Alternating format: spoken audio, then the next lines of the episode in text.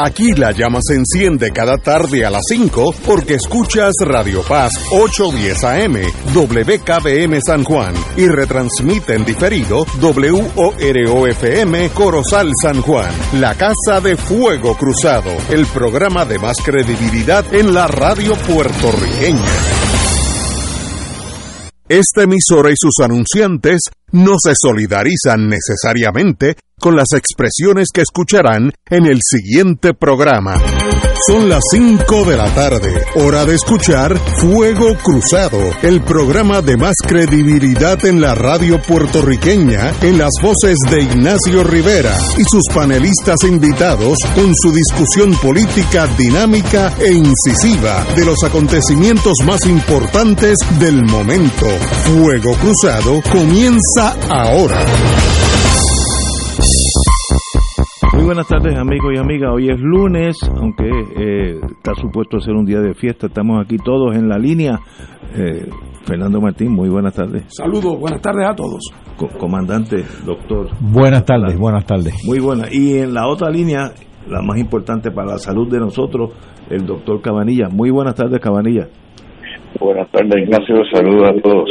Bueno, lo primero que le tengo que indicar es el pecado original de las vacunas. Ahí yo me, ahí mismo me flipié, no entendí nada. Ahora tengo el chance de que me explique en español qué usted me dijo ahí. Bueno, yo pensé que, que lo había explicado bien, pero No, no, no. explicarlo por radio es más difícil que explicarlo en, en papel, pero básicamente lo que pasa es que hace más de 60 años atrás, un virólogo americano, norteamericano, vamos a decir estadounidense, pues estaba estudiando la influenza y se dio cuenta que cuando había un primer episodio de influenza, pues la persona, pues como de esperarse, pues creaba anticuerpos. Pero si después desarrollaba otra influenza, otro, episodio de influenza con una cepa completamente diferente a la primera, Veo. la producción de anticuerpos era mucho menos eh, vigorosa. Entonces, pues él lo llamó el, el pecado, el- la doctrina del pecado antigénico original. Entonces, eh, realmente eso no, na- nadie hace sentido sea un pecado. La cuestión es que eso se, ha probado que está, sucediendo también con COVID y es muy interesante porque si tú tienes un episodio de COVID eh, con la cepa vieja, la primera, da después otro episodio de COVID con una cepa nueva, entonces, como la de Omicron, por ejemplo, entonces vas a crear mucho menos anticuerpos en contra de la Omicron, y eso explica muchas cosas que estamos viendo, entre ellas eh, es más eh, infecciosa, más, más- infecciosa en el sentido también de que, si no creas suficiente anticuerpos, pues te puedes reinfectar eh, fácilmente. Eh, y eso pues también es un poco preocupante en cuanto a, a las nuevas vacunas estas que están diseñadas eh, para para COVID, para las vacunas bivalentes, que tienen una parte del, del virus viejo y otra parte de, de- de- las variantes Omicron. Entonces, eh, si su primera infección con COVID eh, fue con la cepa vieja, como es la mayor parte de, de- los casos, pues entonces eh, no vas a crear buenos anticuerpos en contra de, la vacuna de, de COVID nueva, la que acaban de salir. Así que eso pues todavía está por verse, pero se teme que eso pueda ser un problema y que quizás la vacuna no va a ser tan efectiva eh, debido a eso, pero de todas formas eh, tienen el, virus de la cepa original, que es el mismo que tenemos en las vacunas que estábamos usando hasta ahora y que nos protegen, o sea, no, no que nos protejan tan bien como queremos, porque no nos protegen de infectarnos, pero nos protegen de morirnos, así que todavía pues eh, se piensa que, que, que las vacunas nuevas pues, puedan ser de ayuda, aunque no funcione bien contra el Omicron, pero todavía no sabemos si va a funcionar bien contra el Omicron o no. Y, esa vacuna ya está en la calle. Eh, bueno, ya están aceptadas, están aprobadas ya por la FDA. Camino, en camino. Eh, y entiendo que ya en Estados Unidos, por lo menos, eh, la hija mía que vive en Houston se vacunó en CBS, así que ya la tienen lista ya en Puerto Rico. Yo no estoy seguro si ya la, la tienen en la farmacia. Imagínate, ya si no la tienen, debe estar por, salir, porque se suponía que salieran para, eh, para Labor Day. Me, me dice el, compañero Martín que a, a, partir de mañana en algunos lugares ya está la super nueva. Yo, yo le llamo cariñosamente la quinta, porque yo, yo, aprendí a sumar hasta 10, así que por lo menos me faltan 5 más. Doctor, hablemos del COVID, ¿por dónde vamos? Pues las noticias de hoy son buenas. Eh, la tasa de positividad sigue bajando, ya vamos por 24.06%. El lunes pasado eh, estábamos en 25.23, o sea que sigue bajando la tasa de positividad. Y como de esperarse, los casos nuevos pues van en paralelo con eso. El viernes pasado yo había dicho que estábamos en una meseta en cuanto a los casos nuevos, pero no, seguían bajando. Habían bajado, pero no seguían bajando. Pero hoy puedo decir que el número de casos nuevos está nuevamente bajando. Eh, vamos por buen camino. Y el número de hospitalizados por COVID ha bajado por debajo de 400 hace tiempito ya y se ha mantenido por debajo hace 20 días en la utilización de respiradores en las últimas siete semanas estamos en una meseta, no, está bajando pero tampoco está subiendo. Y en la utilización de la unidad de intensivo, hace una semana atrás parecía que estábamos en una meseta, pero parece que estamos ahora empezando a bajar también. Y la muerte, que ha sido el problema principal que yo mencioné en el último programa, en los últimos siete días ha ocurrido un promedio de 5.86 eh, muertes diarias.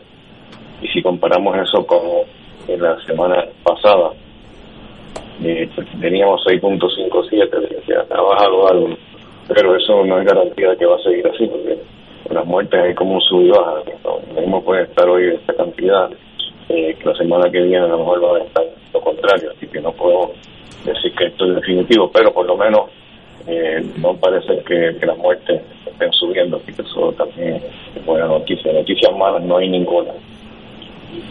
Y en cuanto al panorama internacional, el gobierno de China aprobó la primera vacuna de refuerzo inhalada del mundo contra el COVID-19, anunció la compañía que lo produce, CanSino Biologics. Eh, en el estudio que ellos hicieron eh, con esa vacuna, que, no es una vacuna nasal, o sea, no es, no es la que estábamos hablando anteriormente, de que se, se, inyecta en la nariz, que está eh, con especie de un aerosol que uno inhala. Y con eso, pues ellos han obtenido algunos resultados interesantes, que el 92.5% de las personas que se les administró la vacuna esta inhalada eh, desarrollaron anticuerpos neutralizantes contra la variante Omicron no sabemos cuánto nos protegen estos anticuerpos internos. Se supone que sean neutralizantes que nos proteger, pero hay que hacer el estudio clínico para ver cuánto, cuánto, realmente nos protege. Pero eso no estaba entre las metas del estudio, se, acaba de publicar. Entonces, un defecto que tiene el estudio es que no midió los anticuerpos de la mucosa nasal y oral. O sea, lo que queremos realmente con, con estas vacunas que son dirigidas a la mucosa nasal y oral es que desarrollemos anticuerpos en la nariz o en la boca, igual que en el tracto respiratorio. Y, eso pues nos protegería mucho más. Y esa es la, la meta que estamos buscando ahora con las vacunas estas nuevas, vacunas nasales, como ahí en donde, por, donde primero entra el virus. Se piensa que si tenemos anticuerpos ahí presentes en la nariz o en la boca, pues entonces eso pues nos protegería todavía más. Podría entonces eh, ayudarnos a controlar mejor la pandemia, porque hay menos gente que están infectados eh, y que, que no están echando el virus, no, están secretando el virus por la boca ni por la nariz. Esa es la, la meta próxima en, los estudios de vacunas. Entonces, otra otra noticia interesante eh, es que hay un estudio eh, que aún todavía no se ha publicado, eh, pero viene de, Hamburgo, Alemania. Y, lo que nos están diciendo es que las estadísticas de muerte por COVID-19, difundidas oficialmente por el eh, Robert Koch Institute, reflejan parcialmente un verdadero impacto de Omicron. Solo alrededor de la mitad de las muertes por coronavirus reportadas que habían sido por causa del virus. En otras palabras, lo que están diciendo es que muchas de estas personas que están muriendo, que se le atribuyen al virus, se supone que la mitad de ellas probablemente no son muertes directamente causadas por el virus, sino que son personas eh, que tenían muchas enfermedades adicionales, que eran muy mayores de edad y que murieron, pero que no necesariamente directamente debido al COVID.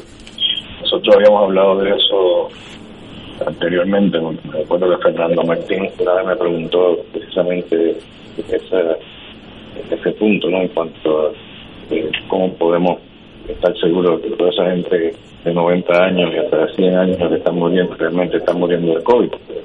Creo que a la edad avanzada que tienen, tiene alguna comorbilidad, pues obviamente cualquier cosa eh, puede causar la muerte, está un susto pero es difícil uno completamente desligar una cosa de la otra, pero pero hace sentido lo que, lo que estás diciendo, ¿no? El problema es cómo podemos usar, qué fórmula podemos usar para determinar eh, cuántas de esas muertes son realmente debidas al virus y cuántas son debidas a otras causas que no tienen que ver directamente con el virus. Eso es lo, lo que les quería reportar hoy. Excelente. Compañero Martín. Sí, buenas tardes, Fernando. Mira, una pregunta muy breve. Eh, muchos de nosotros que nos vacunamos anualmente contra la influenza, eh, eh, nos vacunamos ahora en estos meses de septiembre, octubre y noviembre. nuestra decisión de vacunarnos una vez más contra la influenza, como hemos hecho antes, debe ser irrespectiva, pregunto, de la decisión de si nos vamos a poner la famosa quinta de Beethoven de la que habla Ignacio. Eh, eh, son dos asuntos completamente separados. Sí, de hecho se pueden poner las dos vacunas a la misma vez. Y por lo que se ha visto en el hemisferio sur, eh, que es donde viene el virus que nos va a atacar ahora en la nueva temporada de, influenza, han, han, estado subiendo el número de casos sobre los dos años anteriores. Eh, pues es curioso, ¿no? Que cuando empezó la pandemia de COVID, vimos una caída dramática en el número de casos de influenza también de catarro común y corriente, porque la, lógica nos dice que tiene que ser seguro debido a que estábamos usando mascarilla y por lo tanto nos protegía del COVID y nos protegía de la influenza, porque se quiere de la misma forma. Yo personalmente no recuerdo cuándo fue el último catarro, fue que me dio a mí, pero fue antes de la pandemia de hecho yo que está, he pensado seguir usando mascarilla aunque, ya deje de usarla la gente porque la verdad es que protege a uno de las infecciones respiratorias pero en vista de, lo que dije de que en, Australia particularmente han subido muchísimo los casos de influenza este año pues se piensa que lo mismo va a pasar en Estados Unidos.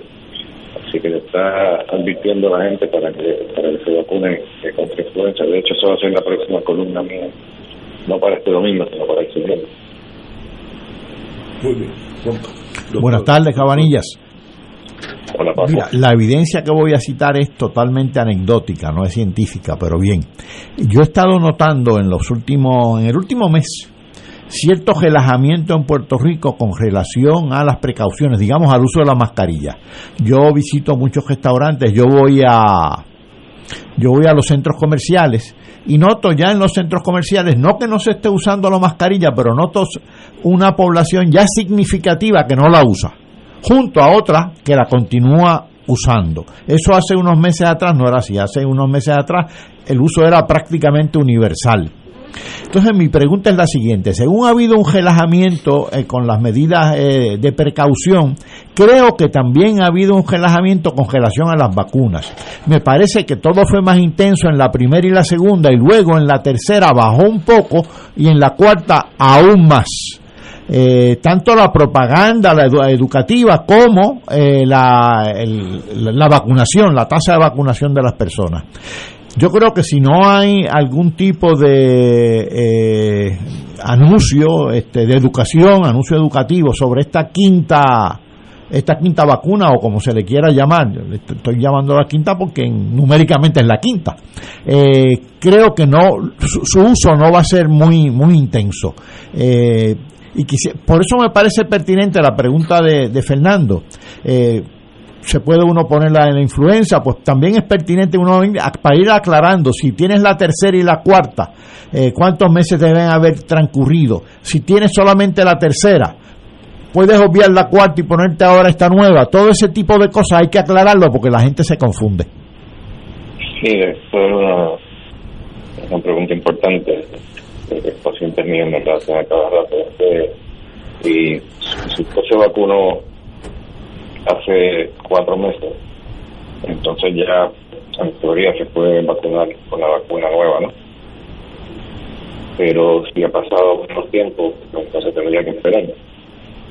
Yo diría que si lleva cuatro meses o más, pues entonces eh, lo que te tienes que poner es la, vacuna nueva, ¿no? No, no el refuerzo viejo de, la, vacuna nueva, es la que, conviene que te pongan.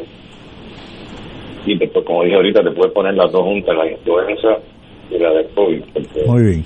Sería trágico, especialmente las personas mayores, que son las que tienden a, a morir más comúnmente por influenza, porque la influenza sigue siendo una una infección que aunque no es tan letal eh, como infecciones, pero, pero definitivamente todavía eh, muere bastante gente, eh, complican con pulmonía y con septicemia, terminan en intensivo, que mucho, muchas de esas personas mueren. Es, menos de, es como 1%, menos de 1%. Pero eh, estamos hablando de 1% una población general, pero, pero si concentramos en personas de más de 70 años, pues la tasa de letalidad es más alta que eso. Bueno, extraordinario. Doctor, qué buenas noticias. Eh, me da la impresión que estamos empezando a ver la, luz al final del túnel en torno al COVID, ¿no? Bueno, espero que sí, pero vamos a ver este, si las vacunas esta nueva nos ayudan todavía más, pero estoy de acuerdo con Paco que realmente esto va a requerir un esfuerzo mucho más grande para convencer a la gente de que se vacune, porque la tasa de vacunación todavía está bastante baja en cuanto ah, a la vacunación completa, ¿no? que se hayan puesto todas las dosis necesarias. Eso está bastante lento. Y a la gente como que no se preocupa tanto del COVID, con lo que, lo que digo eh, Paco ahorita también, que la gente ya no se está tomando tan en serio. Desde que quitaron la, el requerimiento de que, uno tiene que entrar a los sitios públicos con, con mascarilla, pues todavía mucha gente la usa, pero no, no, menos que antes. Ha bajado muchísimo. Muy bien, doctor, un privilegio estar con usted, como siempre. Nos hablamos el viernes con mejores noticias, esperamos. ¿Cómo no? Bueno. Señores, vamos a una pausa, amigos. Fuego Cruzado está contigo en todo Puerto Rico.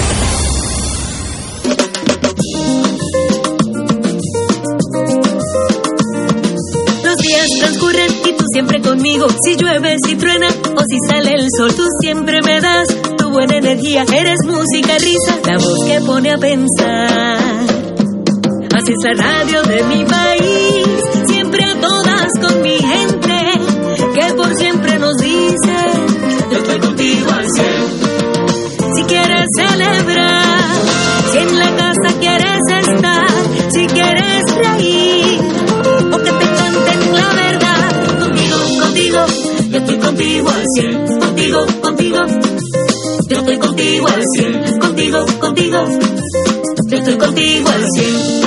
100 años de la radio. Y no hay más nada. Yo estoy contigo al cielo. Pa' que tú lo sepas. Y donde quiera tu mejor compañía en temporada de huracanes es la radio. En específico, Oro 92.5 FM, La Excelencia Musical y Radio Paz 810, donde ser mejor es posible. Todo lo que quieres saber minuto a minuto, de manera seria y confiable, está aquí. Llevaremos tus mensajes de emergencia, avisos de cambios de turno en tu trabajo o cualquier información de importancia para facilitar tu vida. Solo llama al 787-751-1018 o 787-751 1380 y tu familia de Oro 92.5 y Radio Paz 810 te apoya y resuelve. Juntos nos vamos a preparar mejor para enfrentar cualquier evento porque somos el equipo que siempre está a tu lado. A tu lado. Nadie te cuida más que tu familia de Oro 92.5 FM y Radio Paz 810 AM. El Consejo de Acción Social Arquidiocesano CASA presenta su programa radial Casa de Todos, difundiendo el mensaje de la doctrina social de la Iglesia cada martes a las 11 de la mañana por aquí por Radio Paz 810 AM. Conoce este instrumento que utiliza los valores y principios del Evangelio para analizar nuestra actualidad social. Velamos por la dignidad del ser humano Casa de Todos, martes a las 11 de la mañana, por aquí, por Radio Paz, 810 AM. 2.6 millones de autos en Puerto Rico. Algunos de ellos con desperfectos. Autocontrol. Tu carro. Tu mundo. Tu mundo. Tu mundo. Ahora, de 12 del mediodía a 3 de la tarde. Por Radio Paz 810 AM y Radio Paz 810.com. Y ahora continúa Fuego Cruzado.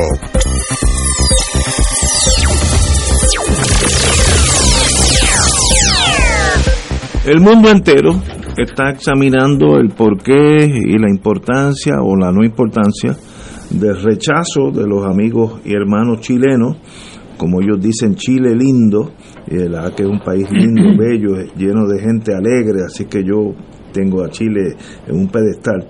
Pero votaron, eh, no pero, sino que votaron ayer 15 eh, millones de chilenos para denegar, no admitir la nueva constitución que el presidente Boric quería impulsar, una eh, él se basaba que teníamos que salir de la, de la era de Pinochet y que la, la vieja constitución 1980 era de Pinochet, que no es totalmente cierto. Eh, Pinochet le añadió dos o tres cositas, pero esa constitución llevaba mucho tiempo. Pero eh, había una, una esperanza del mundo liberal de izquierda que una nueva constitución que tenía casi 200 páginas, que era una especie de código civil puertorriqueño, una cosa extraordinaria. Si vemos la constitución americana, no creo que tenga 30 páginas, y Estados, eh, la de Chile tenía 200, incluyeron todo. Este, por tanto, el pueblo lo rechazó 2 a 1. Así que no estuvo ni cerca. Eh, eso no quiere decir que Boric aprenda la lección y trate de hacer algo mucho más mesurado que, cambiar el mundo de, de, arriba abajo. Pero eh, eso es teórico. Lo que pasó es que Chile revocó, denegó cambiar la constitución, se quedan con la que está, para bien o para mal. Compañero Martín. Bueno, únicamente eh, eh, preciso lo que dijiste ahí al final.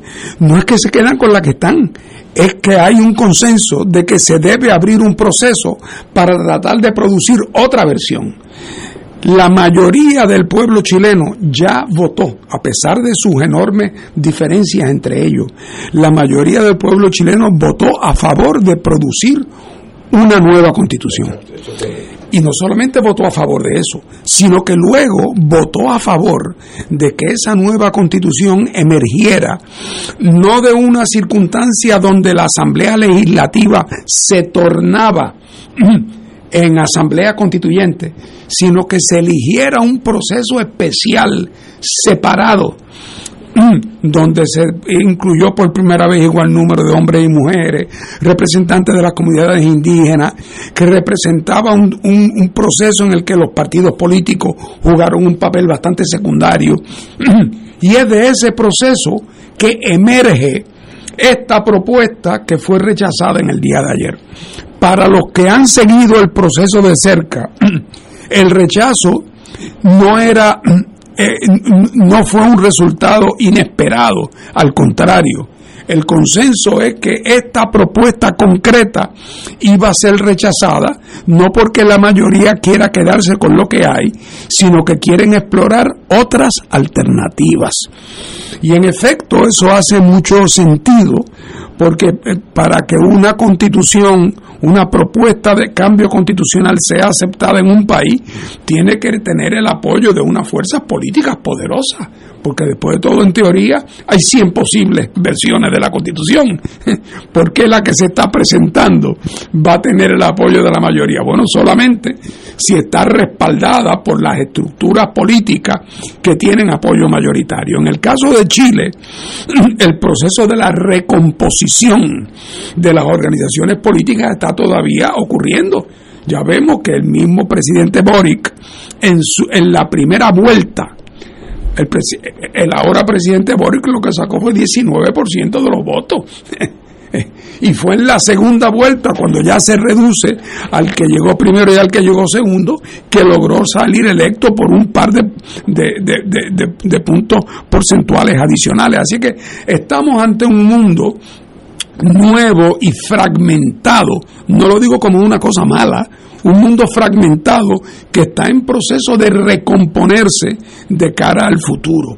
Y yo creo que ahora el gran reto para el gobierno de Chile, naturalmente hizo lo correcto en aceptar este rechazo, porque una cosa es que querramos aquí dar un viaje y estamos de acuerdo los tres que nos hace falta una vacación y que queremos irnos de viaje, pero entonces de momento Paco propone que vayamos a la Antártida. Bueno, pues Ignacio y yo vamos a votar en contra. Eso no quiere decir que no queremos dar un viaje es que no queremos ir a Antártida. Eh, bueno, de todas maneras, eh, allí ahora vendrán otras propuestas, pero allí empiezan desde cero tendrán que volver a la vieja pregunta de si querrán hacerlo a través de la ahora nueva Asamblea Legislativa, que no es la misma que existía cuando el pueblo prefirió hacerlo por vía de una Asamblea Constituyente, eh, y tendrá que, decidirse sobre su composición, etcétera, etcétera. Pero yo creo que es un paso adelante eh, y que le da la oportunidad al nuevo gobierno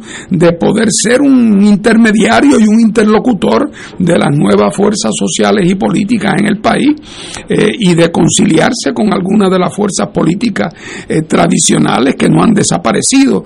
Así que Chile tiene su agenda llena y, y, lo que puede decirse a favor, de, a favor de ellos como país es que están trabajando en su nueva agenda, están, o sea, están, están adelantando y lo están haciendo conforme a los criterios de participación, de apertura, de respeto a la diversidad.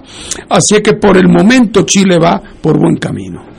Yo, yo aprendí, yo cogí varios cursos de, de negociación desde el punto de vista del patrono y uniones eh, de, negociación. Yo aprendí, me acuerdo un profesor allá en Chicago que decía, tú nunca pones la, la máxima todo o nada, all or nothing. Uno negocia poquito a poquito y en vez de negociar que los empleados se quedarán con la dirección de la compañía, vamos a negociar un poquito más en vacaciones, un poquito más el salario, etcétera, y poco a poco te, vas aumentando tu matrícula, tu, tu beneficio. Yo creo que esto fue algo, una novatada de un gobierno muy de muchas vertientes disímiles que pusieron el mundo, según ellos, en un código de 200 páginas de largo, una cosa, no habría una constitución más larga en el mundo sino la chilena, pero que incluía el 20 tú de todo el mundo. Y eso es lo que me enseñó ese profesor Higgins, me acuerdo, all or nothing, no, cógelo suave. La próxima vez, de, de esas 400 cosas que iban a hacer cambio, búscate 15 y van a pasar. Y poco a poco, ¿sabes? Pero la juventud y, el fanatismo a veces ciegan. Además, perdona que te interrumpa, Ignacio, pero allí en Chile, porque nosotros todos lo estamos mirando de lejos, allí en Chile los que saben tienen una idea muy concreta de cuáles son los seis o siete u ocho puntos particulares que si se hubiesen redactado de otra manera quizás hubiese sido aprobada. O sea que no es que tampoco que ahora vaya usted a saber ahora. O sea, eh, ellos están en eso mucho más adelantados en cuanto a cuál sería el documento, cuál serían los cambios necesarios para que el documento fuera aprobado. Yo creo que están mucho más cerca de lo que se piensa desde afuera. Estoy de acuerdo. Compañero Catalá. Hace dos años el pueblo chileno votó 80% a favor de una nueva constitución. Se convoca la Asamblea Constituyente y empiezan los trabajos. Pero eh, este es un buen caso de para estudiar porque el entusiasmo es una cosa y la canalización coherente política de ese entusiasmo es otra.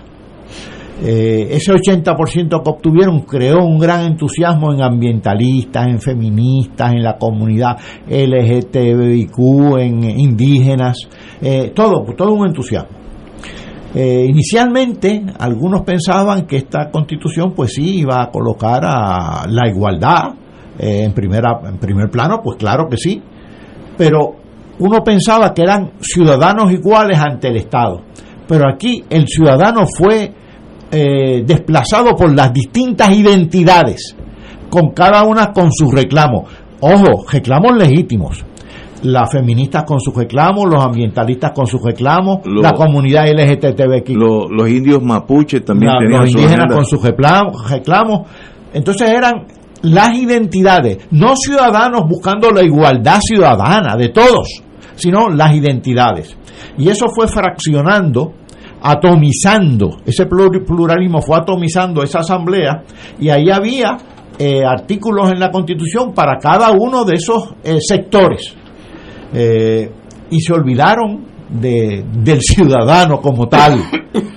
de hecho, creo que la constitución, la nueva constitución, habla hasta de 12 naciones en Chile que me parece, yo no conozco bien la sociología cultural de Chile, pero me parece un tanto excesivo Inicialmente se pensaba, pues claro, la igualdad de los ciudadanos y se pensaba también que la, la constitución del 80, con las cosas que hizo Pinochet, tenía unos sesgos neoliberales que podían ser corregidos con una especie de socialdemocracia a la europea. Pero eso fue entonces soslayado. Eso quedó al rescoldo.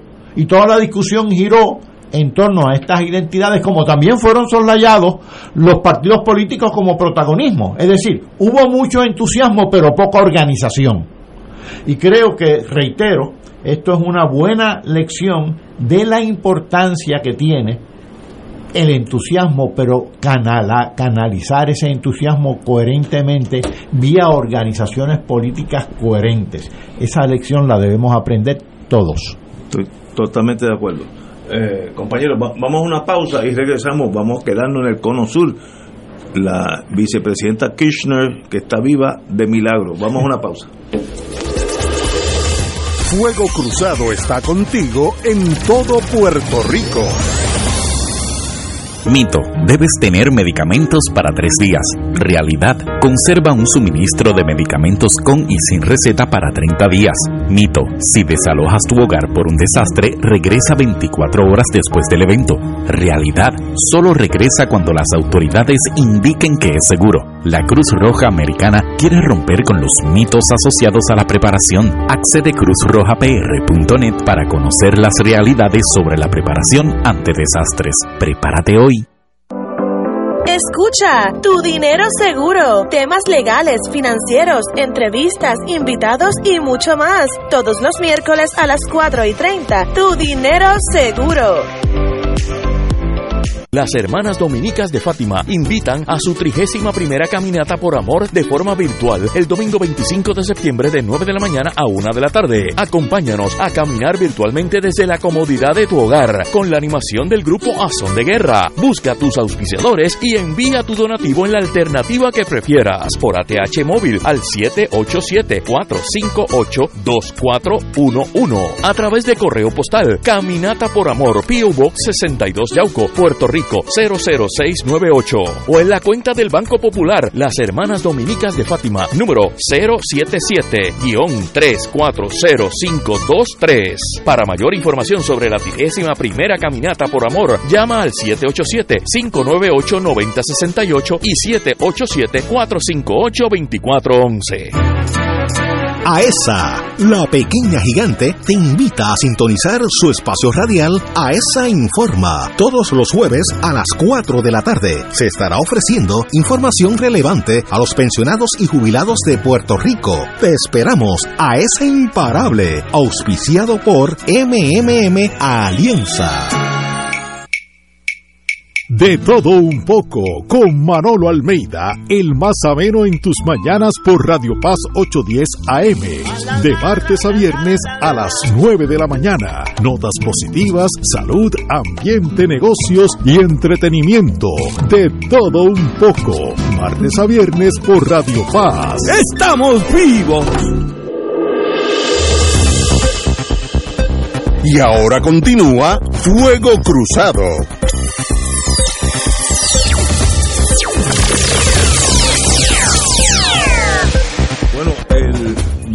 Jueves, primero de septiembre, hubo un atentado serio contra la vicepresidenta de Argentina, Cristina Fernández de Kirchner.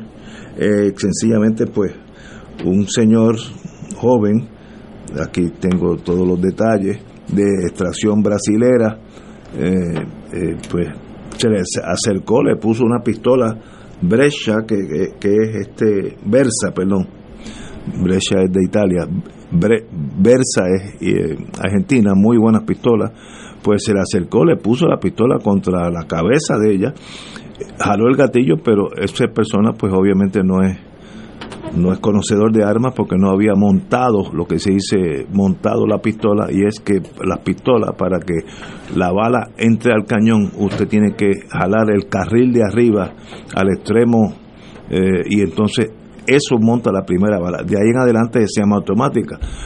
O un loquito, o alguien que sencillamente estaba buscando este protagonismo, como aquel que mandó el beat, el beat de Nueva York, ¿cómo se llamaba? Que, ay Dios, John, Lennon. que sencillamente sin, sin razón alguna, el mundo está lleno de gente desbalanceada. Esta es una persona brasilera, ya han ido a su a su computadora y el teléfono y salieron un montón de expresiones de odio eh, eh, contra el peronismo, eh, pronazista, etcétera, etcétera. Así que sencillamente tenía y que es suyo el tatuaje nazi que aparece en la mano. Así que tiene hasta, hasta un tatuaje nazi en su mano con la que fue, quiso disparar. Una persona desquiciada o un plan malévolo, yo no, yo, yo creo yo voy a lo más sencillo, yo creo que sencillamente es un loquito más que toda persona que tenga algo de importancia en el mundo, eh, no, no, no necesariamente tiene que ser político, de industria, de lo que sea, pues siempre hay alguien que por razones que uno no, no podría pensar quiere llegar a la fama asesinándolo. El caso de John Lennon es uno de los mejores y más claros. Así que eh, eso salió en las cuatro esquinas del mundo. No hubo periódico mundial que no tiene el atentado de Argentina, en Argentina, contra la señora eh, Kirchner, eh, Fernández, perdón. Eh, así que sencillamente un evento lo que pudo haber sido, entonces vienen las connotaciones, eso le ayuda a ella en la política, no le ayuda, etcétera, etcétera. Compañera Martín. No, la suerte de Cristina es enorme. Bueno, naturalmente la primera suerte es que aquel no sabía de armas y, y, disparó y, y, no hubo, y no hubo disparo.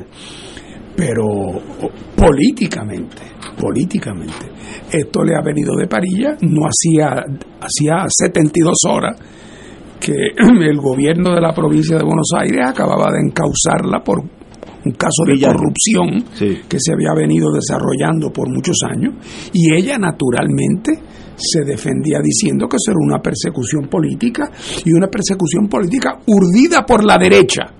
Oye, tiene hasta la suerte que el que la trata de matar tú tenías un tatuaje nazi para que nadie pudiera decir que no era de la derecha. o sea, el, que, el presunto asesino viene hasta identificado para que nadie pueda decir, ah, no, eso es un loquito, ah, no, eso es alguien dentro del mismo peronismo. No, no, no, no. Tuvo la suerte de que viene hasta identificado como un gatillero de derecha. Eh, que es decir, que cae dentro de la narrativa eh, de, doña Cristina, que como sabemos, no solamente eh, está teniendo serios problemas, como ha tenido hace mucho tiempo, con los sectores más conservadores eh, de Argentina, con el exgobierno del presidente Macri, sino que internamente está en una, en una confrontación diaria con el actual presidente Alberto Fernández, que no es pariente de ella, y eh, la rivalidad entre ellos es archi conocida. Bueno, tan es así que la reacción del presidente de Argentina cuando se entera del, del, del atentado es declarar un día libre para que haya una gigantesca manifestación de apoyo y solidaridad con Cristina. Es decir, para que nadie ni se le vaya a pasar por la cabeza que él, eh, como presidente, pueda haber tenido algo que ver, porque de todo se especula, como es natural. Pero vamos, que a doña Cristina esto le vino de perilla porque fortalece su narrativa de que ella es la víctima de una conspiración de la derecha y que si trataron de matarla, es perfectamente creíble también que hayan intentado fabricarle un caso por corrupción. Sobre los méritos de eso yo no tengo manera de juzgar, pero sí sé que es un desarrollo político que tiende a fortalecerla a ella enormemente en su situación interna en su partido frente a la opinión pública y tiene un efecto de descrédito sobre sus adversarios políticos, particularmente fuera del peronismo. Ahora habrá que ver a dónde conduce y con qué credibilidad la investigación sobre el presunto eh, agresor, que está vivo. Eh, o sea, porque esto no es el caso donde murió ella, nadie sabe cómo llegó allí, quién le pagó y quién lo... sino que ahora ese está vivo. Eh, y en su momento de ahí saldrá una novela que tendrá sus ramificaciones. Compañero, Argentina es un país económicamente con recursos. De hecho, a principios del siglo pasado eh, estaba entre las 10 economías más, más, desarrolladas del mundo, así que tenía posibilidades. Es un país culturalmente sofisticado. Sin embargo, en la dimensión política da la impresión de que uno siempre está viendo un sainete. Eh, el Perón y Evita realmente fueron una especie de novela. Eh, la pasión de los, de los argentinos, por, sobre todo por Evita, era realmente algo extraordinario. Luego termina ese episodio y en el segundo episodio, en, la, en, el próximo turno al bate de Perón, viene con Isabelita. En el 73. Sí, muere Perón y Isabelita se queda. Y es otro sainete. Y ahora tuvimos gobiernos peronistas últimamente, estuvo Kirchner, el esposo de Cristina, muere Kirchner, viene Cristina, ahora es vicepresidenta con Alberto Fernández, hay toda una serie de, tensiones en la, en la corte, por decirlo así, muchos chismes de palacio, enemistades, eh, el presidente de Argentina se ve obligado a, despedir realmente a su ministro de Economía porque no encajaba con eh, la agenda de eh, la vicepresidenta de, de Cristina y por aquí sigue todo esto. Entonces Cristina está acusada y ahora surge este personaje, eh, el supuesto asesino, asesino, no, porque no asesinó, no asesinó a nadie, pero el, el, el, atacante. el, aspirante. El aspirante asesino. el aspirante. Y francamente, pues el revólver o lo que, la pistola, lo que fuera, yo de armas no sé mucho, estaba mal montada. Es posible que sea un loquito, pero oye, los loquitos también se alquilan, ¿sabes? Y precisamente los loquitos son los más susceptibles a ser alquilados porque realmente va a ser sacrificado. Así que, ¿qué rayos está pasando en ese país? Es una verdadera pena, pero realmente es una política de sainete. Entonces tú ves unas pasiones extraordinarias, tanto en contra como a favor de Cristina. Una, es pura pasión y que, que contrasta con la cultura de ese país, con la historia de ese país, con, lo, con las posibilidades económicas de ese país. Bueno, aquí está saliendo que eh, en el teléfono de él salieron eh, muchas imágenes vinculadas con el nazismo. Así que es el perfecto Fall Guy, perfecto. Si lo hubiera hecho en Hollywood, no, hubiera, no lo hubiera hecho mejor. Eh, así que, bueno, pero anyway. Ahora, si eso pasa en Estados Unidos, le puedo decir a ustedes que los agentes del servicio secreto que estuvieron envueltos en este caso estarían despedidos o trasladados a Wyoming porque una forma del gobierno federal a veces no, no despedir a nadie es sencillamente anularte, te mandan a el norte de Montana para, que veles allí por si algún indio te tira una flecha, algo así. Eh, o Ignacio, quizás en Estados Unidos la pistola hubiera funcionado porque ha matado unos cuantos. sí, sí, conoce un poco más que este señor, eh, pero obviamente eh, la, la, la, la seguridad de la señora Fernández de Kirchner era limitadísima o no existente. Eso es una ciencia. Eso no es que sencillamente tú coges cuatro guardias, que es lo que hacen aquí en Puerto Rico. Aquí los guardianes no tienen ningún entrenamiento de nada. Eh, bueno, pues están allí, pero muy bien, esperando que alguien mate al que están protegiendo, para ellos tal vez matar al que mató, pero no hay esa prevención. Eh, como nosotros enseñaba hace mil años, el protegido es como el centro de un reloj. Vamos a poner donde nacen las manecillas. Ese es el, ese es el protegido. Y hay un guardia a las 2 de la tarde, a las 4, a las 6, a las 8 y a las 10. Nadie penetra ese reloj. Sencillamente nadie. Por tanto, este señor, al acercarse tan cerca, sencillamente pues rompió esa barrera. Así que eso se sabe. Si usted quiere ver eh, personas de, de protección, los Estados Unidos tienen un buen sistema de protección, aunque, acá rato se entran a tiro, pero eso es otra cosa. Eh, eh, Francia tiene uno excelente, Israel también tiene uno eh, muy bueno. Alemania, Rusia ni te ocupes, Rusia es absoluto. pero los argentinos pues ahí fallaron y sencillamente estoy seguro que en el mundo ese militar, porque en Argentina son los militares los que se encargan de eso, habrá algunas reprimendas. Pero ya pasó. Oye, por cierto, Ignacio, a mí me llamó mucho la atención, estoy seguro que a ti también, que después, como esto, está tomado en cámara, después que evidentemente viene el intento del disparo fallido a los varios segundos, ya están agarrando al tipo. Oye, no se llevaron a doña Cristina de allí. Pues uno cuando ha visto eh, películas de atentado, oye, a, los tres segundos alguien te echó una sábana por encima y te metieron en un carro y, y tú desapareciste, mientras que ella se requedó por allí. Eso demuestra. Eh, después se quedó la gente, la vino a saludar. Hombre, que uno pensaría que. ¿Y, cómo sabían que era nada más que uno? Exacto, O sea, una, una laxitud que deja a uno totalmente lelo. No es un grupo profesional de seguridad. Estos son ayudantes. y de paso, nosotros estamos en ese mismo mundo. Para que Puerto Rico tenemos la gracia de ser un país en paz, pero guardia de seguridad en torno a la gobernación o a las personas que hay que gobernar. muy poco. Es que aquí nadie va a secuestrar al gobernador ni al presidente del Senado, al presidente de la Cámara, porque cuando el secuestrador pide dinero para devolverlo, nadie le ofrece ni un chavo. Así que por eso es que aquí no hay secuestro político. Porque, oye, ¿cuánto tú das porque devuelvan a Pierluisi?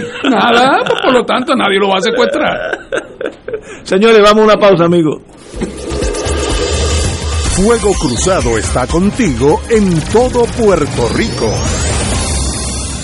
Tu mejor compañía en temporada de huracanes es la radio. En específico, Oro 92.5 FM, la excelencia musical y Radio Paz 810, donde ser mejor es posible. Todo lo que quieres saber minuto a minuto, de manera seria y confiable, está aquí. Llevaremos tus mensajes de emergencia, avisos de cambios de turno en tu trabajo o cualquier información de importancia para facilitar tu vida. Solo llama al 787-751-1018 o 787-751 1380 y tu familia de Oro 92.5 y Radio Paz 810 te apoya y resuelve. Juntos nos vamos a preparar mejor para enfrentar cualquier evento porque somos el equipo que siempre está a tu lado. A tu lado. Nadie te cuida más que tu familia de Oro 92.5 FM y Radio Paz 810 AM.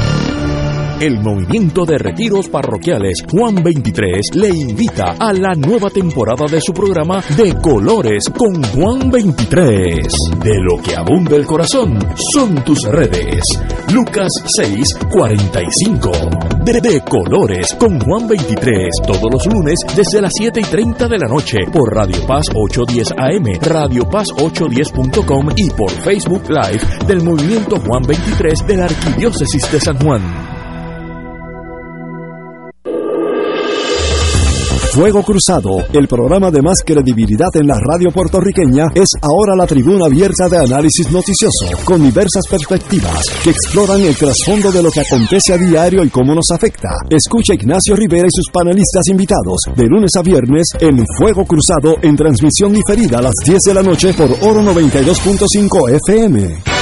Buenos días familia. Es la casa a la que siempre puedes llegar sin invitación. A las 10 de la mañana, Judith Felicie es tu anfitriona para conversar sobre medicina, psiquiatría de niños y adolescentes, artes, derecho, valores y fe. Todos los días por Radio Paz 810 AM. Buenos días familia. Donde una conversación parece demasiado corta. Buenos días familia. De lunes a viernes por Radio Paz 810 AM. Y ahora continúa Fuego Cruzado.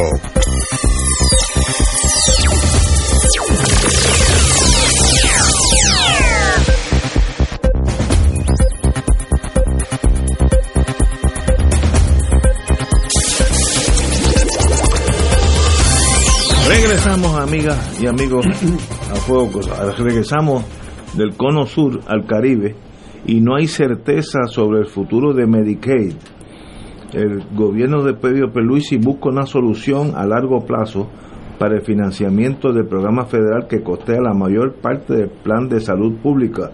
Y la comisionada residente, la compañera Jennifer González, eh, espera que el Congreso extienda antes de terminar este año el aumento al pareo federal FMAP por sus siglas en inglés que fue aprobado en marzo y, y expira 13 de diciembre, eso es mañana, diciembre está ahí al lado. Eso quiere decir que tendría un bajón sustancial el financiamiento de este sistema nuestro de salud pública, sería una crisis mayúscula, ahí se irían, si los médicos se están yendo, pues se iría la mitad de los que todavía están. Así que algo que estamos pidiendo, que aunque sea un respiro, ella dice, bueno, que que no sea permanente, pero que sea por los próximos dos o tres años, que es una buena negociadora, en lo que el hacha va y viene, el árbol descansa. Pero un aspecto muy crucial para Puerto Rico y depende de lo que haga el Congreso de los Estados Unidos sobre un aspecto económico crucial para Puerto Rico. Compañero, usted que es el economista de la familia. se han estado discutiendo dos cosas distintas, pero me parece que, que las dos relacionadas con la salud. Una es el Medicaid, y otra es el Medicare. En el caso del Medicaid, lo que se está discutiendo es que aumente el pareo de Estados Unidos, que actualmente estaba por 55%, que aumente a 85%. Eh, y eso todavía no se ha realizado, para Puerto Rico, quiero decir. Y eh, también Puerto Rico ha estado solicitando que se extienda eh, para que haya más estabilidad, más seguridad por cinco años ahora pues se está revisando constantemente. Y en el caso de Medicare, eh, ese es un caso interesante, este, ese está vinculado al proyecto de, Biden, ¿no? Al que, al que fue aprobado. En el caso de Medicare, parece que este asunto de reducir los costos de las medicinas y demás es para el Medicare clásico, no para Medicare Advantage. ¿Y qué pasa? Que en Puerto Rico el grueso, el noventa y pico por ciento de los pacientes tienen Medicare Advantage, no el Medicare eh, original o básico. En Estados Unidos no es así. En Estados Unidos la, el porciento de población que utiliza Medicare Advantage, es decir, con una aseguradora, eh, es mucho más bajo. Así que eso también está en discusión. Eh, en ambos casos, hasta la fecha, lo que ha prevalecido es el digamos que el, el, discrimen para Puerto Rico, ¿no? Eh, pero eso ya veremos. Eh, la comisionada residente ha estado activa en ambas instancias con ese gran apoyo que tiene de los demócratas y de los republicanos, y sobre todo republicanos en, el Congreso, pues yo no sé a dónde llegará, pero ya veremos. Pero ciertamente, eh, esto se añade a los problemas que estamos viendo aquí en, en la salud. En, el, en, los servicios de salud. Sería fatal. Aquí estamos, estamos viendo ya varios hospitales en capítulo de quiebra, eh, empezando por San Jorge, en Santurce, eh, cosa que nadie hubiera anticipado. Eh, las salas de, de maternidad y las salas de, de parto de, eh, cejando, claro, esto también tiene que ver con la, la disfuncionalidad demográfica en que ha caído el país. Eh, el otro día, Ignacio, si me perdonas, yo estaba discutiendo con unos amigos la situación de Puerto Rico y estaban hablando de, de la falta de dinamismo en Puerto Rico, de dinamismo económico, dinamismo social, y se nos acercó un contertulio que estaba por ahí, un buen hombre, y nos dice, pero ¿cómo ustedes van a decir esas cosas? Si esto es un país bollante, pujante, donde reina el optimismo, aquí todo crece. Y yo hice la lista y me dijo, crecen los precios, crece la factura de la luz, crecen los apagones, crece la criminalidad, crece la violencia contra la mujer, crece la extorsión, crece el soborno, crece la incompetencia, crece la dependencia, que crece la desesperanza, crece la desigualdad, crece la basura, crece la contaminación, el deterioro ambiental, crece el analfabetismo, crece la economía subterránea. Entonces se nos queda mirando y nos dice, ¿qué no crece en este país? Extraordinario, este hombre está lleno de positivismo. Sí, nos dejó realmente boquiabiertos y en silencio. Ahora. Y crece el deterioro en la salud. Bueno, por eso. Eso de Medicaid es una cosa extremadamente Medicaid seria. Medicaid y el plan vital son una y la misma cosa prácticamente. porque está eh, solventado por, por Medicaid. Y ya, ya vimos la semana pasada que el Hospital San Jorge eh, se fue a la quiebra, el capítulo 11, que es continuar bajo la protección de la, del, del Tribunal de Quiebra sencillamente porque si es un Children's Hospital y no hay children porque todos emigraron, pues pues tu, tu base funcional baja, eso eso es entendible. Y por ejemplo, el caso mío, si Puerto Rico hubiera estado bollante, yo tendría siete nietos en Puerto Rico que serían clientes de ese hospital. Pero como todos se fueron, mayormente por condiciones económicas, pues esos siete clientes en el caso mío específico, no están aquí. Eso se multiplica por decenas de miles y entonces crea un caos. No creo que eso cambie. La inmigración continuará en Puerto Rico. Este Medicare, si ese Medicare eh, no, no, encaja como esperemos que la comisionada residente cumpla, eh, tenga la suerte de, traer ese dinero para acá, serán otros hospitales que, porque no, sencillamente no, no va a haber el dinero para operarlo. La maquinaria esa tan técnica por ejemplo, si usted va o es paciente de cáncer y va al auxilio mutuo, allí hay decenas de millones de dólares en maquinaria, decenas. Pues alguien tiene que pagar por eso, pues somos los clientes. Si eso baja, pues llega un momento que el hospital no puede continuar con esa con esa medicina de avanzada y brincamos al primitivismo. ¿Por dónde vamos? Desgraciadamente yo veo por esa ruta absolutamente triste y amarga veo el futuro de Puerto Rico. Compañero. Bueno, pues, ¿qué te puedo decir, Ignacio? Eh, que aquellas lluvias trajeron estos lodos. tormenta, tormenta. Bueno, o sea, en un momento dado, Puerto Rico era una economía tropical, pobre, en vía de desarrollo con las transformaciones internacionales que siguieron a la Segunda Guerra Mundial. Y esa, nueva, esa oportunidad para el desarrollo de Puerto Rico estuvo al principio guiada por unos objetivos inteligentes, aunque no siempre su ejecución fuera perfecta. Luego con el tiempo, según la naturaleza de la economía norteamericana y el rol de Estados Unidos en el mundo fue cambiando, las perspectivas para el desarrollo económico de Puerto Rico, el gobierno de Puerto Rico tuvo que tomar decisiones que lo llevaban por una ruta es decir, por un desarrollo propio, autosostenido, con un rol gubernamental importante, con un objetivo de viabilidad de una economía nacional, o por el otro lado, la integración plena a la economía de mercado eh, norteamericana, eh, aceptar el rol de ser una especie de región, un mero apéndice regional de la economía norteamericana.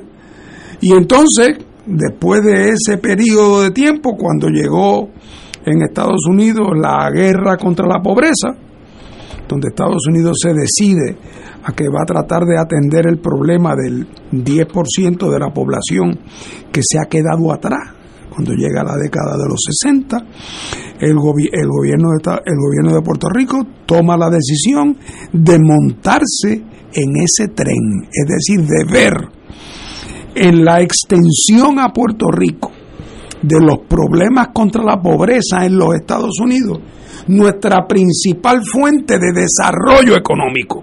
Veo. Es decir, el convertirnos en un arrabal de una ciudad rica americana se convirtió en el objetivo del gobierno de Puerto Rico. Porque cuando tú aplicabas los criterios que hacía para ayudar al 10% de la población de Estados Unidos que estaba se había quedado atrás sumida en la pobreza y utilizaba esos mismos números, eso aplicaba a la mitad de la población en Puerto Rico. Así que de la noche a la mañana convertiste la industria de la transferencia de los fondos federales en el objetivo número uno. Y el progreso se medía comparando cuánto recibimos este año con cuánto recibimos el año pasado. Mientras que la economía tradicional más productiva, que estaba montada o sobre una especie de autosuficiencia local que no pudo resistir el embate del dumping norteamericano, y la economía del desarrollo manufacturero que no pudo resistir cuando le sacaron la alfombra de los pies de la exención contributiva. Y aquí entonces Puerto Rico fue tomando otra ruta y otro camino. El resultado neto es que a eso entonces después vino la otra etapa, que es la etapa de la economía de los desastres. ¿ah? Donde entonces entre huracanes, entre terremotos, entre pandemias, es entonces la otra gran fuente de dinero. Y tú oyes a Pierluisi hablando de eso como si se hubiera descubierto petróleo en Puerto Rico. Usan el mismo lenguaje, como si se abrieran grandes posibilidades productivas. Para cuando al final te dicen, tenemos los chavos, tenemos los proyectos, tenemos los permisos, ¿qué falta? No tenemos ni obreros ni contratistas.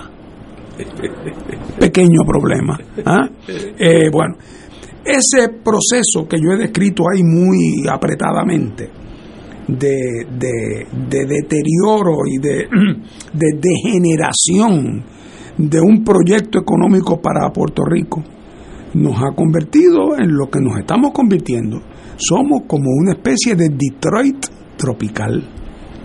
Oye, y fíjate tú que Detroit tropical, nunca había pensado, excelente. Lo que se citaban como elementos positivos se han transformado quizás en lo que siempre fueron, en problemas. Es decir, la emigración, pero la emigración ya no es una válvula de escape, ya es un problema porque se ha tornado disfuncional la demografía de Puerto Rico. Y, de hecho, emigran los albañiles, los carpinteros y los médicos y no se consiguen en Puerto Rico. El, no le decían endeudamiento, le decían el acceso a los mercados de capital, que era una gran ventaja. Pero ¿qué pasó? Se abusó tanto que se endeudó el país debido a las insuficiencias del modelo, el endeudamiento fue atrófico y ahora es un problema. Y por otro lado, el acceso a los fondos federales, ¿en qué se transformó? En un problema de dependencia enajenante en el país. Y eso es lo que tenemos. Oye, y súmale a eso, Paco, que además de que se adoptó un modelo, en el caso de la salud, basado en el modelo americano este, ¿cómo es que le llaman? Managed Care. Sí Resulta que cuando baja los números, el costo por persona de servicios médicos en Puerto Rico comparado con cualquier tabla internacional es una cosa que te caes de la silla cuando ves el número. Nosotros gastamos más que los canadienses por persona. Pero ¿cómo es posible? Ah, bueno, si tú me dijeras contra Fernando, gastamos más de los canadienses. Oye, pero esa condición de salud colectiva de Puerto Rico, eso es, ah, muchacho, eso es el Dream Team, pero hombre, no. Es el desastre, es la debacle. Súmale entonces que a nivel ya más microeconómico, los componentes de ese sistema, los hospitales en quiebra, los médicos yéndose. Pues entonces, ¿en qué quedamos? Ah, ¿quiénes se han beneficiado? Ah, bueno, un puñado de compañías intermediarias conectadas políticamente para 110 y para 220, con sus bufetes al láteras representantes que han, se han vuelto los nuevos dueños eh, de Puerto Rico con conexiones políticas, no solamente aquí, sino con, con ¿cómo se llama?, con cabilderos en el corazón mismo del Congreso. Eh, y, y a todo esto, la acreditación de la Escuela de Medicina en peligro, eh, el programa de neuro de, neurocirugía. se desacreditó. Quedan tres neurocirujanos dispuestos para atender, eh, eh, eh, ¿cómo se llama? Emergencias públicas en, Puerto Rico. O sea, que vamos para atrás como el cangrejo y a la misma vez, sin embargo, cuando ves los números, te daría la impresión de que Puerto Rico está flotando en dinero, pero es la distorsión. si vas a ver a Detroit, Detroit en términos de ingresos tiene 10 veces más ingresos que Asunción. Oye, pero no se vive 10 veces mejor que en Asunción. ¿Ah? Así que eh, eh, eso es lo que ha pasado aquí. Por eso lo mismo pasa cuando cogemos el esquema de educación pública. Todos los sistemas. Vemos, el dinero está ahí, pero se malgasta y acaba siendo una economía de dependencia otra vez, como en Detroit. Y entonces la gente que, que puede irse se va porque al otro lado del río de Detroit hay algunos de los suburbios más ricos de Estados Unidos. Pero en la ciudad de Detroit había uno, llegó a haber 1.6 millones de habitantes, quedan 300 mil. Wow.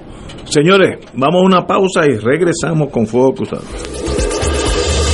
Fuego Cruzado está contigo en todo Puerto Rico.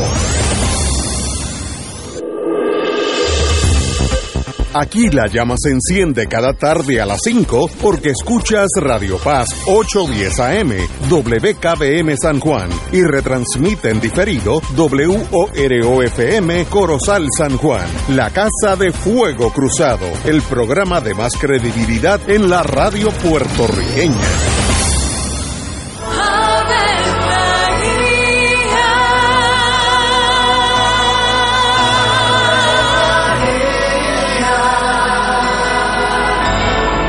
El ángel del Señor anunció a María. Y ella concibió por obra del Espíritu Santo. Dios te salve María, llena eres de gracia, el Señor es contigo. Bendita tú eres entre todas las mujeres, y bendito es el fruto de tu vientre Jesús. Santa María, Madre de Dios, ruega por nosotros pecadores, ahora y en la hora de nuestra muerte. Amén. He aquí la esclava del Señor. Hágase mí según tu palabra. Dios te salve María, llena eres de gracia, el Señor es contigo. Bendita tú eres entre todas las mujeres y bendito es el fruto de tu vientre Jesús. Santa María, Madre de Dios, ruega por nosotros pecadores, ahora y en la hora de nuestra muerte. Amén. Y el Verbo se hizo carne. Y habitó entre nosotros. Dios te salve María, llena eres de gracia, el Señor es contigo. Bendita tú eres entre todas las mujeres, y bendito es el fruto de tu vientre Jesús. Santa María, Madre de Dios, ruega por nosotros pecadores, ahora y en la hora de nuestra muerte. Amén. Ruega por nosotros, Santa Madre de Dios. Para que seamos dignos de alcanzar las promesas de nuestro Señor Jesucristo. Oremos. Derrama, Señor, tu gracia sobre nosotros, que por el anuncio del ángel hemos conocido la encarnación de tu Hijo para que lleguemos por su pasión y su cruz a la gloria de la resurrección, por Jesucristo nuestro Señor. Amén. Gloria al Padre, al Hijo y al Espíritu Santo. Como era un principio, ahora y siempre, por los siglos de los siglos. Amén. Las hermanas dominicas de Fátima invitan a su trigésima primera caminata por amor de forma virtual el domingo 25 de septiembre de 9 de la mañana a 1 de la tarde. Acompáñanos a caminar virtualmente desde la comodidad de tu hogar con la animación del grupo Azón de Guerra. Busca tus auspiciadores y envía tu donativo en la alternativa que prefieras por ATH móvil al 787-458-2411 a través de correo postal Caminata por Amor P.O. Box 62 Yauco, Puerto Rico 809-555-00698 o en la cuenta del Banco Popular Las Hermanas Dominicas de Fátima, número 077-340523. Para mayor información sobre la vigésima primera caminata por amor, llama al 787-598-9068 y 787-458-2411. Y ahora continúa Fuego Cruzado.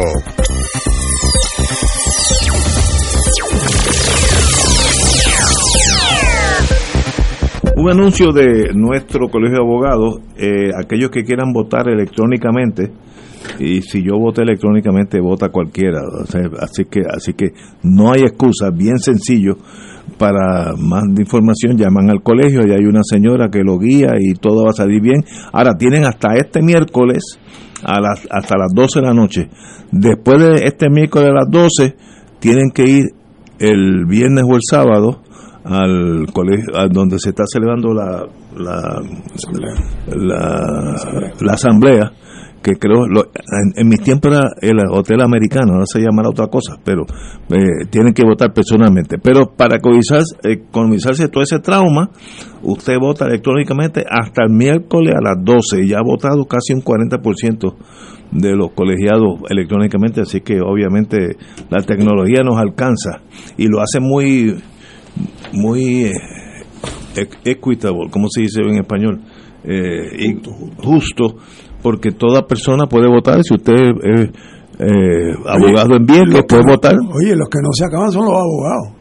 Ay, ah, sí, hay un montón. ¿Te acuerdas de aquella película donde hacen la pregunta cómo se le llama a 100 abogados en el fondo del mar? Un buen comienzo. Extraordinario. Vamos a nuestro, ya que estamos hablando de la de nuestro mundo, la UPR. Hay un artículo del amigo y hermano Carlos Díaz Olivo que el título lo dice todo, la UPR no puede abandonar la excelencia. Y es una decisión que no es fácil, porque eh, la UPR, donde todos pasamos por allí, ha perdido un 30% de su eh, estudiantado en los últimos 10, 15 años más o más. ¡Wow!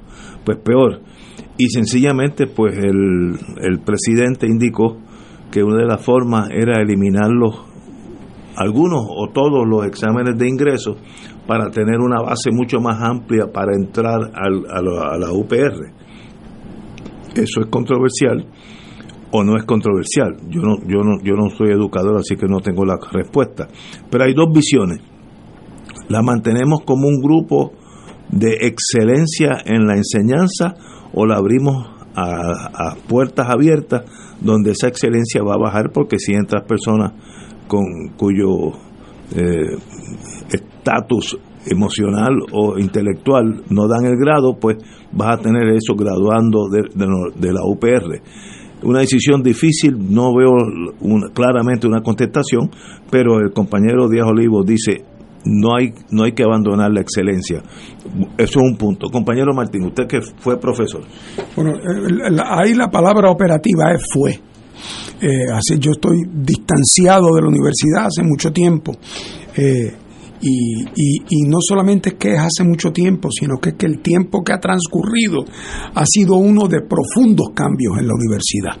Eh, yo creo que el tema de la universidad es uno que hay que pensar en este momento desde el principio.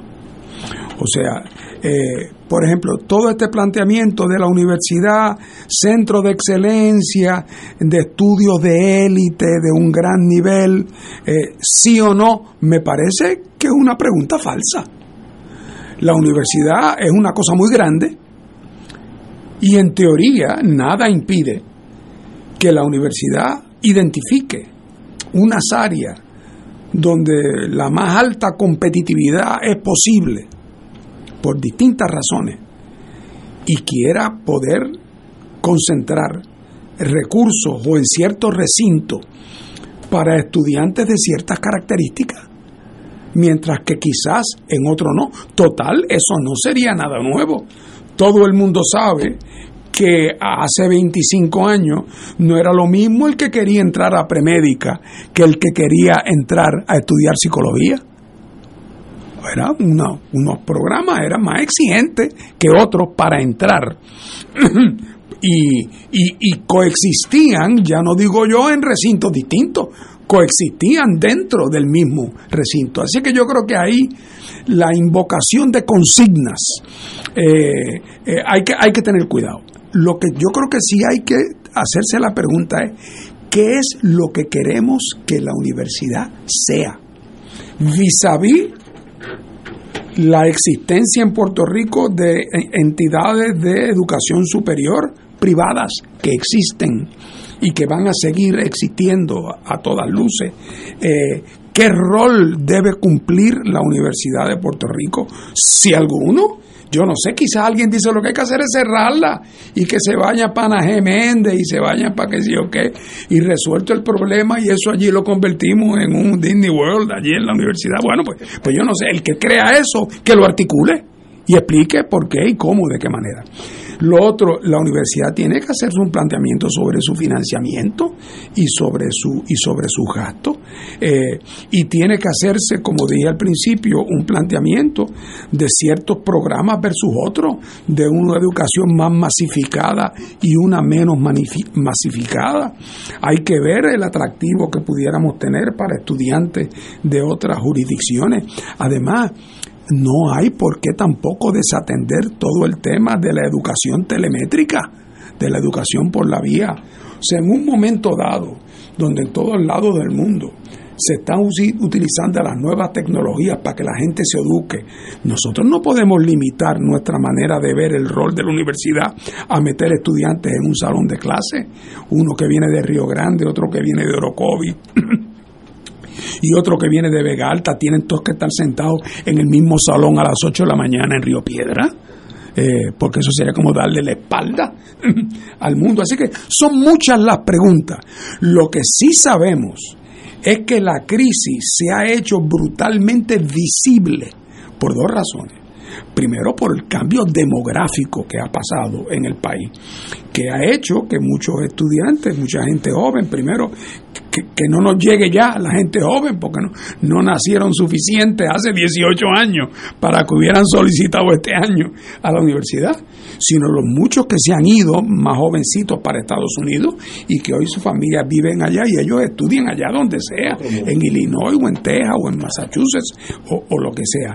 También el empuje de universidades privadas en Puerto Rico que quizás han tenido más el oído en tierra con respecto a ciertas posibles carreras cortas o destrezas eh, que tienen quizás más salida en el mercado y ahí habría que examinar cuánto de eso hay.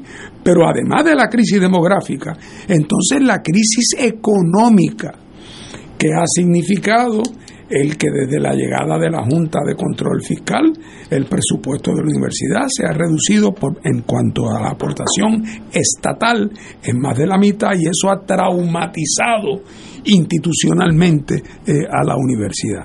Así es que eh, yo creo que aquí no hay solución mágica, es, es parte de la gran crisis del país, porque ahora digo yo, señores, si, si, si está en crisis la capacidad de poder tener un programa de residencia de neurocirugía que hemos tenido siempre y que era exitosísimo pues esa crisis no está desvinculada de la crisis de la universidad, como tampoco está desvinculada de la crisis del sistema de salud de que hablábamos ahorita.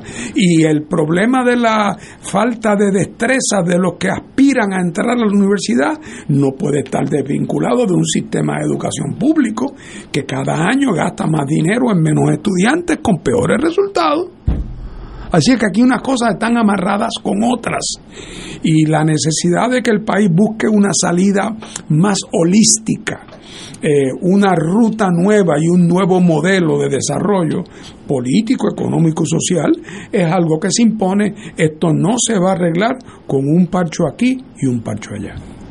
Totalmente de acuerdo y no hay, para mí no hay una solución si los niños y niñas no llegan a la matrícula porque no nacieron o porque se fueron, pues tú tienes un problema aunque tengas la Sorbona ahí si a la Sorbona no entran franceses, mayormente franceses, pues va, la Sorbona tiene un problema y, no, y nosotros se nos está yendo. Tú dices que más del 30% de la matrícula ha bajado en la UPR. Sí, sí, más. Wow, no sabía eso. Bueno, pues, pues es un problema, aunque todo estuviera igual, eh, sigue siendo un problema muy serio, compañero. Bueno, ciertamente todo se relaciona con todo, como decía un viejo teórico del caos. Decía, si una mariposa vuela en el Pacífico, se afecta, aunque imperceptiblemente, la temperatura en el Atlántico. Pero en este caso no es el vuelo de una mariposa lejana. En este caso es, como dice con Jasón Fernando, la crisis del país se revela en la crisis de la Universidad de Puerto Rico, ciertamente. Eh, esta reducción de estudiantes bueno, pero es que en la escuela pública había cerca de 800 mil estudiantes no hace mucho y ahora hay poco más de 200 mil. En el sistema privado eran 160 mil estudiantes, ahora están por los 100 mil. Han cerrado colegios privados también. Así que aquí hay una crisis en el país. Primero, un cambio demográfico que no ha sido natural, porque ha sido extraordinariamente intenso en los últimos 10 años, muy intenso. Eh, que se está revelando en, un montón de, sectores, incluyendo el de salud, eh, sobre todo. Ya viste la revisión que hizo el censo. Así mismo, para abajo. así mismo, para abajo. Eh, de hecho, esa reducción en población que acepta el censo, porque sobreestimó la población en el, en el, en el censo del 2000, pues yo creo que también la emigración ha sido subestimada aquí Aquí la, emigración ha tenido un impacto extraordinario. La universidad ha perdido estudiantes. Eran la universidad como sistema, los 11 recintos llegaron a tener cerca de 60 mil estudiantes, ahora está por 30 y pico de mil. Eh, también el presupuesto de la universidad por diseño en este caso ha sido dramáticamente reducido porque de hecho el, el Fondo General ha aumentado en los últimos años y el presupuesto de la universidad se ha reducido. Así que aquí hay también una política pública orientada a, por las razones que sea, a no darle prioridad a la Universidad de Puerto Rico. Ni, ni, ni de parte del gobierno, ni mucho menos de parte de la Junta de Supervisión Fiscal. Ahora, la reducción en la universidad es notable. En el periódico citan al recinto de Utuado, Fernando, de el recinto de Utuado hace 12 años tenía 1.917 estudiantes y hoy tiene 331. Eso es una reducción total. Ciertamente la universidad tiene por obligación que alterar sus prioridades yo creo que tienen derecho también a tener distintas este, exigencias de entrada en distintos programas en función de esas prioridades. Ah, que debe prevalecer la calidad, claro que sí, en todos, pero tienen que tener distintos criterios porque tienen distintas prioridades y distintas exigencias, pues claro que sí. Así que, eh, pero hay que ajustarse. La universidad desafortunadamente yo creo que no está recibiendo la prioridad que merece. Eh, si perdemos la universidad, realmente es el país el que pierde, el país se pierde, pero el país está perdiendo en todo, desafortunadamente en todo. Eh, el problema del Departamento de Educación, el problema de las de las escuelas privadas, el de las públicas y el problema de la universidad se remiten al problema del país. Este país está sin rumbo, empujado por el viento y arrastrado por la corriente, y así no puede continuar, y se nos está haciendo tarde. Pues lo que uno busca es eh, a la edad que uno tiene y qué opciones tenemos. Y ahí hay un vacío. Yo almorcé, tengo como costumbre los sábados, almorzar con un grupo de amigos y amigas. Eh, llevamos 20, 30 años. y pasamos por este proceso. Y yo creo que hasta le cayó mal la el, el, análisis mío, hemos analizado la última hora, todo el mundo tiene mucha razón. ¿Qué opciones tenemos? Habla, ya no me hable del, del pronóstico, háblame de la cura. Y ahí, bueno, hasta se uno, uno que otro se puso de malas conmigo. tú siempre así, no, pero eh, el problema está claro. ¿Qué opción tenemos? Oye, y no hay, por lo menos en esa mesa, no hay opción pues todo el mundo discute el problema y se va para su casa, pues eso no soluciona nada. ¿Qué podemos hacer? Mire, la Universidad de Puerto Rico es un problema muy serio, tiene que ser una prioridad del Estado, para la Junta de Control Fiscal no es prioridad, eh, es otro otro renglón más en, en un balance sheet, eh, como si fuera un problema de contabilidad. Eso no es así, pero ellos son los que mandan. ¿Qué hacemos en esta realidad? De verdad que no sé. Bueno, mira, hay que tener cuidado con esa pregunta, eh, Ignacio, porque si la pregunta se hace diciendo ¿dónde está la bala de plata? Pues no hay bala de plata. Entonces, por lo tanto, pues cada cual para su casa y a dormir. Cada cual atienda su casita, ¿verdad? Como voltea, cada cual atienda su jardín eh, y observa desde el balcón cómo la debacle arropa a la civilización. ahora, el que no haya una bala de plata no quiere decir que, por lo tanto, la solución está en que todo el mundo continúe con el mismo comportamiento. Obviamente. Yo diría, por ejemplo, que por donde tendríamos que empezar, a grosso modo, es decir, ven acá, Ignacio, este condominio, eh,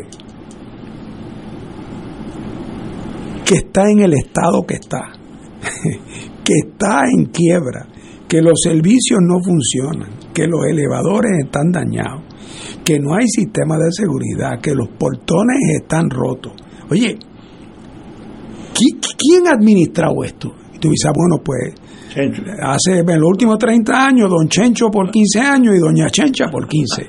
Yo digo, bueno, podemos empezar para ponernos de acuerdo, Ignacio, en que en la próxima reunión de condómines no debemos poner ni a don Chencho ni a doña Chencha, incluso diciéndote, y sé que la próxima pregunta, por lo tanto, tiene que ser sentarnos a buscar entre los otros 47 condómines, si hay alguna persona que tiene la disposición, el ánimo, que ha dado muestras en su vida de una cierta capacidad, de una cierta valentía, no tiene que ser San Francisco de Asís, ni tiene que ser la Madre Teresa, pero oye, tienen que tenemos que superar la etapa de don Chencho y doña Chencha.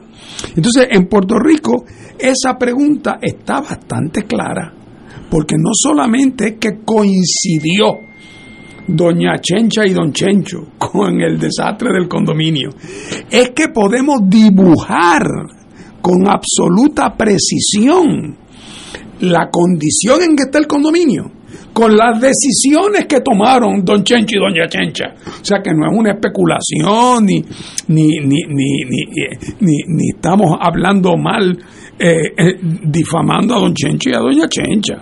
Bueno, entonces, sé que lo primero que tendríamos que hacer es, ese próximo almuerzo de tus amigos, vamos a sentarnos en el próximo almuerzo y en vez de volver a hacer un resumen de lo que anda mal en el condominio, cosa que ya hemos hecho y hemos estipulado, vamos a tener la próxima reunión sobre cómo organizamos un comité de búsqueda aquí en el condominio para ver cómo encontramos un, nuevo grupo. Ah, otra vez, quizás pase como con la constitución chilena, que se hace un gran esfuerzo, constituye un gran paso cívico, pero luego todavía hay que ir a un segundo tramo. Bueno, pues muy bien, pero lo que no podemos hacer es que pase lo que tú señalas, que nos reunimos periódicamente, hacemos el análisis, coincidimos y alguien pregunta, ¿alguien tiene alguna solución mágica? Y cuando todo el mundo se queda callado, pues entonces a llorar para maternidad. Eso no puede ser tampoco.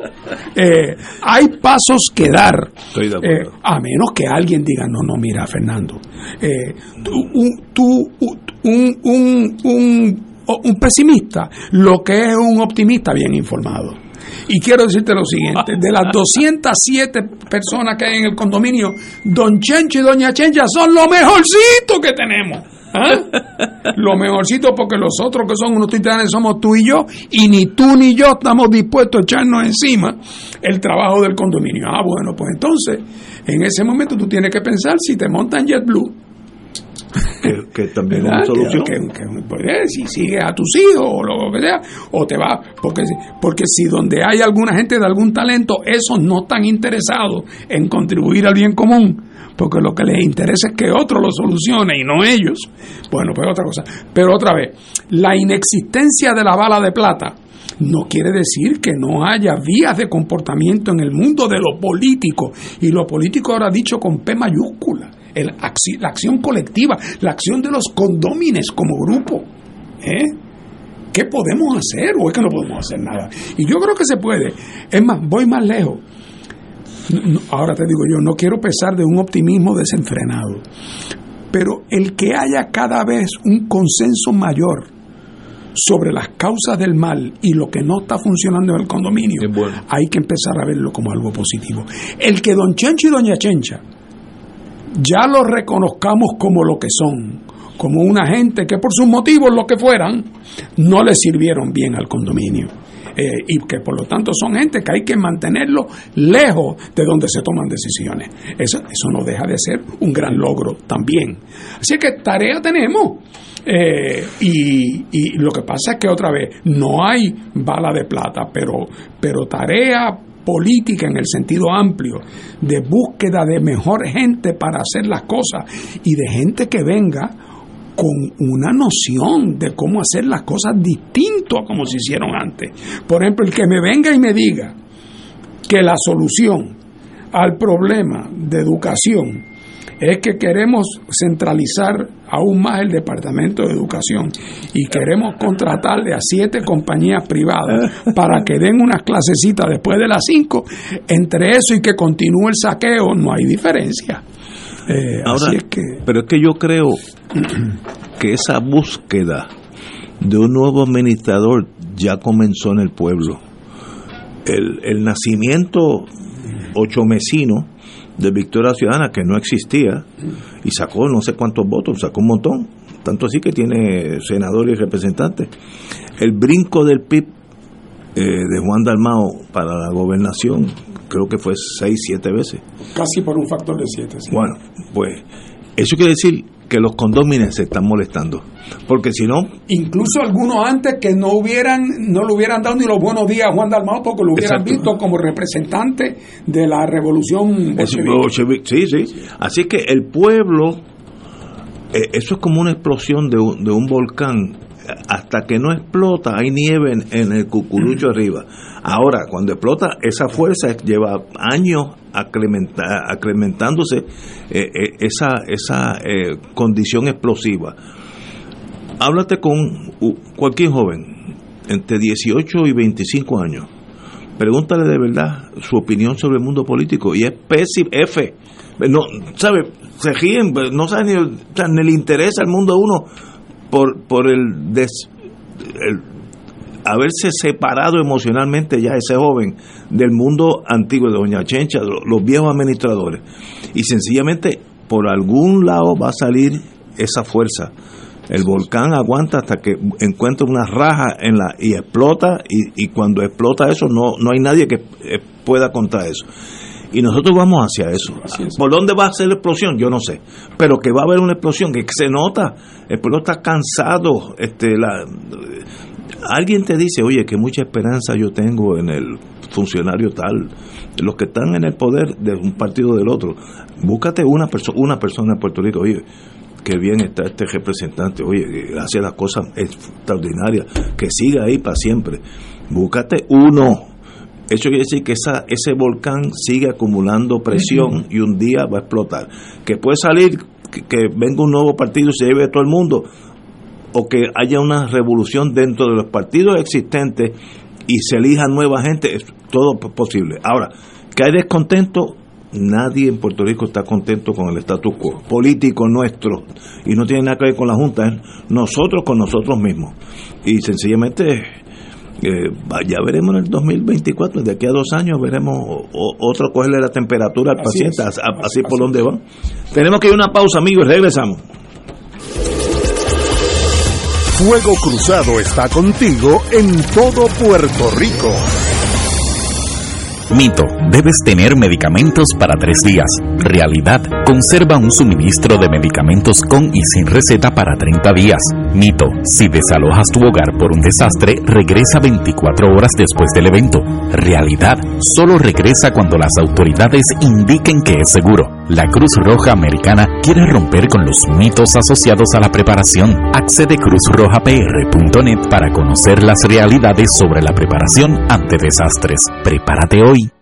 Miércoles de Infoempresas a las 4 de la tarde, con entrevistas e información con nuestros emprendedores y empresarios. No te lo puedes perder, miércoles a las 4 de la tarde, por aquí, por Radio Paz 810 AM y Radio Paz 810.com. Los espero. A mí me gusta mi pueblo, a mí me gusta mi gente, a mí me gusta mi pueblo, Radio Paz te ofrece el mejor motivo para levantarte temprano y disfrutar el comienzo de un nuevo día de lunes a viernes con Enrique Liboy y Radio Paz en la mañana. La dosis perfecta de noticias, deportes y éxitos musicales de todos los tiempos, humor y curiosidades, calendario de actividades y tus peticiones musicales por el 787-300-4982. Conéctate con el 810 AM de lunes a viernes con Enrique Liboy y Radio Paz en la mañana. Todos los jueves Radio Paz y la Administración del Seguro Social te ofrecen un espacio informativo para orientarte y aclarar todas tus dudas sobre los derechos, requisitos y obligaciones para poder disfrutar de sus beneficios. Plantea tus preguntas por el 787-349-82 y conoce antes que nadie los detalles concernientes a cambios y nuevas regulaciones escuchando todo sobre Seguro Social con Víctor Rodríguez los jueves a las 11 de la mañana por Radio Paz 810 AM. Tu mejor compañía en temporada de huracanes es la radio. En específico, Oro 92.5 FM, la excelencia musical y Radio Paz 810, donde ser mejor es posible. Todo lo que quieres saber minuto a minuto, de manera seria y confiable, está aquí. Llevaremos tus mensajes de emergencia, avisos de cambios de turno en tu trabajo o cualquier información de importancia para facilitar tu vida. Solo llama al 787-751-1018 o 787-751-3 1380 y tu familia de Oro 92.5 y Radio Paz 810 te apoya y resuelve. Juntos nos vamos a preparar mejor para enfrentar cualquier evento porque somos el equipo que siempre está a tu lado. A tu lado. Nadie te cuida más que tu familia de Oro 92.5 FM y Radio Paz 810 AM. Y ahora continúa Fuego Cruzado.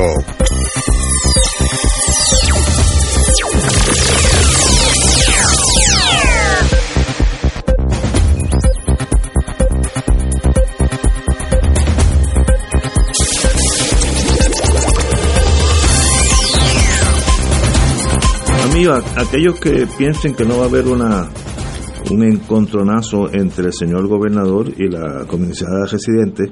Con leer la, el, periódico de hoy, eh, hay una noticia que la comisionada residente Jennifer González estuvo inaugurando la sala de emergencia del Centro de Salud de Barranquita, obra financiada con fondos federales por más de 25 millones del municipio y pueblos limítrofes. Eh, por tanto, eh, ella se lleva el premio, obviamente muy bien, por, por, por Barranquita, que, que excelente. Pero ¿por qué uno tiene que venir de Washington a inaugurar el Centro de Salud Integral de Barranquita? Porque quiere que la vean, lo cual es totalmente lógico, admisible, no estoy criticándolo, pero esos son síntomas que sí, ella está en carrera, porque si, si no hubiera carrera, ella ya tiene su posición segura en Washington, como las próximas elecciones, pues se queda ya haciendo el trabajo, que es lo más importante, que traiga ese dinero. Aquí trajo 25 millones eh, para, para, este, para esta sala de emergencia. Pero el que apueste que no va a haber primaria en el PNP, pues me gustaría hablar con él, a, ver si le tumbo una botellita de vino tinto. Compañero. Bueno, mira, yo, yo creo que cualquier observador objetivo examina ¿verdad? El, escenario político del PNP y es evidente que, que ahí eh, doña Jennifer tiene interés en la gobernación, primero que lo ha tenido antes, En segundo lugar, que después de todo nada de raro tiene, que una, ¿verdad? Eh, y además hay que tomar otras cosas en consideración. Eh, eh, Pierluisi en las elecciones pasadas sacó 33% del voto. Ah, 33%. Jennifer sacó eh, más de eso, casi cuarenta y pico. Eh, así es que, por lo tanto, eh, eh, Pierluisi es un candidato que tiene su fragilidad.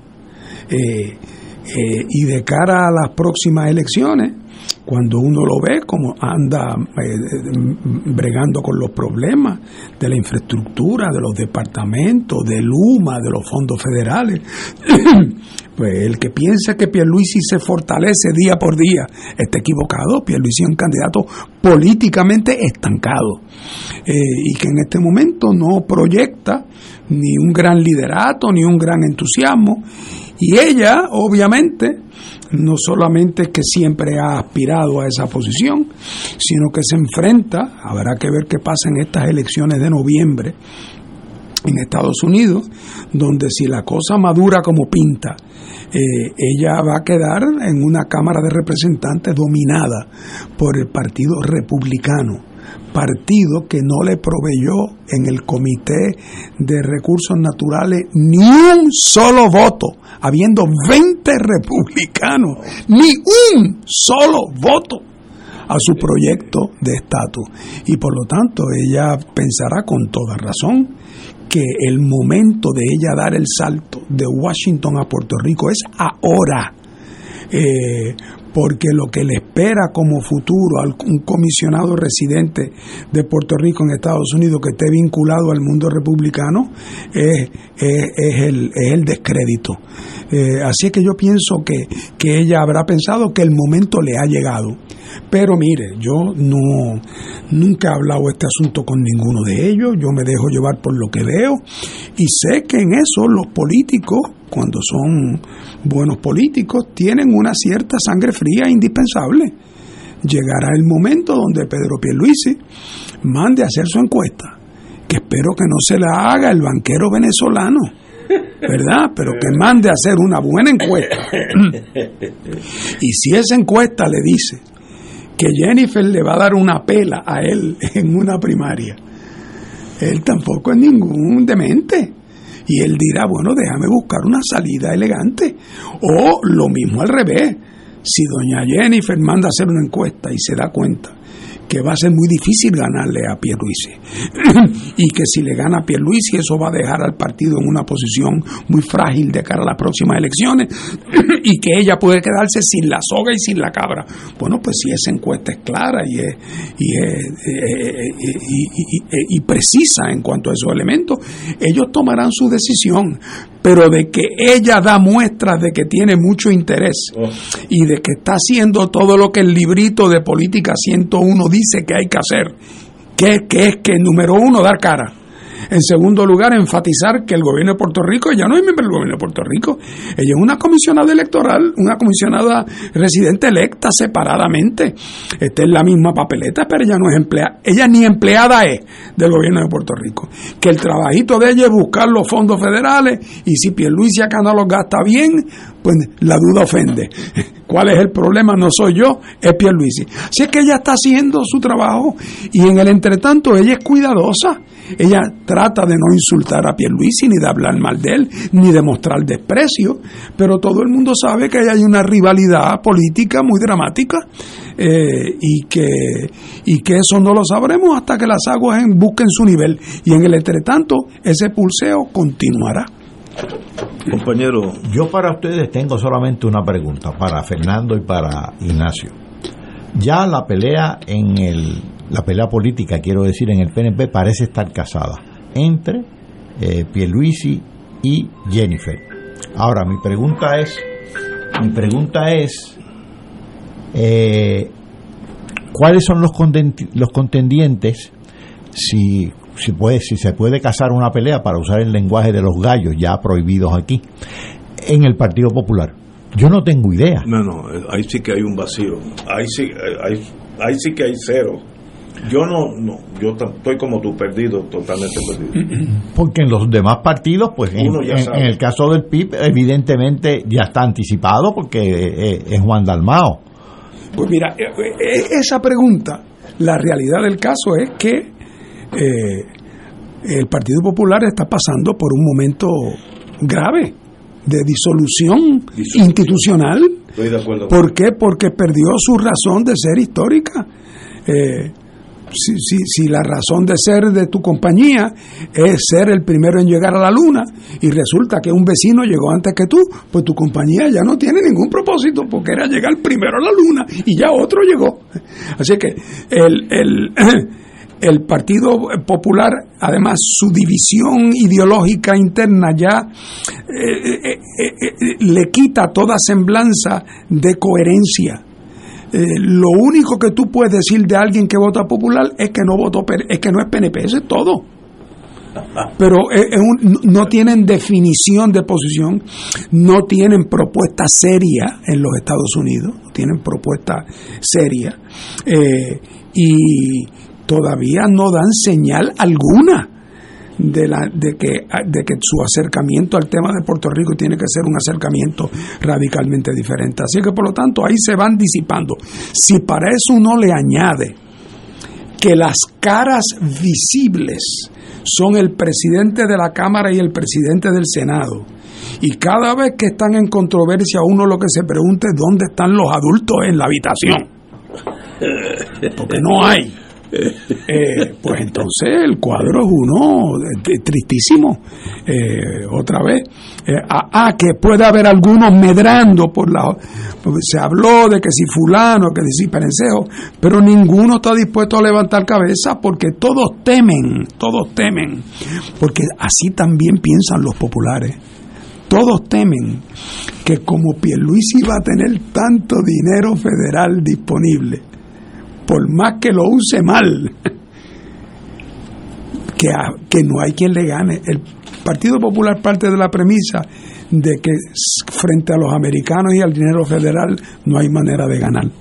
Y yo creo que en este caso ellos piensan que están en desventaja frente ya sea a Pierluisi por un lado o ya sea a Jennifer eh, por el otro. Así que cada cual anda tratando de ver cómo salva su propio pellejo. Totalmente de acuerdo. Vamos a una pausa y regresamos con Fuego Cruzado. Fuego Cruzado está contigo en todo Puerto Rico. De todo un poco, con Manolo Almeida, el más ameno en tus mañanas por Radio Paz 810 AM, de martes a viernes a las 9 de la mañana. Notas positivas, salud, ambiente, negocios y entretenimiento. De todo un poco, martes a viernes por Radio Paz. ¡Estamos vivos! AESA, la pequeña gigante, te invita a sintonizar su espacio radial AESA Informa. Todos los jueves a las 4 de la tarde se estará ofreciendo información relevante a los pensionados y jubilados de Puerto Rico. Te esperamos a ese imparable, auspiciado por MMM Alianza. Las hermanas dominicas de Fátima invitan a su trigésima primera caminata por amor de forma virtual el domingo 25 de septiembre de 9 de la mañana a 1 de la tarde. Acompáñanos a caminar virtualmente desde la comodidad de tu hogar con la animación del grupo Azón de Guerra. Busca tus auspiciadores y envía tu donativo en la alternativa que prefieras por ATH móvil al 787-458-2411 a través de correo postal Caminata por Amor Pio Box 62 Yauco, Puerto Rico 00698 o en la cuenta del Banco Popular Las Hermanas Dominicas de Fátima número 077-340523. Para mayor información sobre la vigésima primera caminata por amor, llama al 787-598-9068 y 787-458-2411. Mito, debes tener medicamentos para tres días. Realidad, conserva un suministro de medicamentos con y sin receta para 30 días. Mito Si desalojas tu hogar por un desastre, regresa 24 horas después del evento. Realidad solo regresa cuando las autoridades indiquen que es seguro. La Cruz Roja Americana quiere romper con los mitos asociados a la preparación. Accede cruzrojapr.net para conocer las realidades sobre la preparación ante desastres. Prepárate hoy. Y ahora continúa Fuego Cruzado.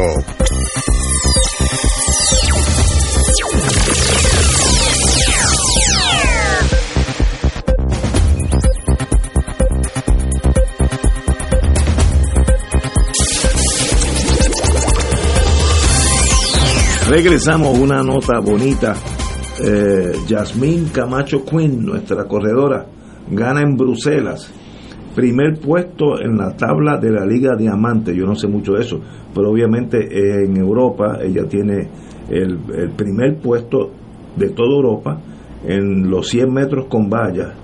Eh, extraordinaria atleta nuestra y de verdad que sigue ganando. Aquí hay una foto en el vocero, página 23, en el medio de un brinco y se ve ese, ese cuerpo eh, que está hecho para, para esos 4 por 4 por 400 100 este, metros con vallas, perdón. Extraordinaria victoria y como yo digo, las victorias de los puertorriqueños nos tocan a todos, igual que las derrotas, así que esta vez celebramos. Eh, otro tema que también eh, es triste, este fin de semana se asesinaron 12 personas, entre ellas cuatro mujeres. Yo tengo una diferencia eh, en torno a esas cuatro damas, si fue por, por una relación hombre-mujer, pareja, etcétera, etcétera, o si fueron que estaban envueltos en crímenes comunes que pues, pues entonces se ponen a, la vida, ¿no?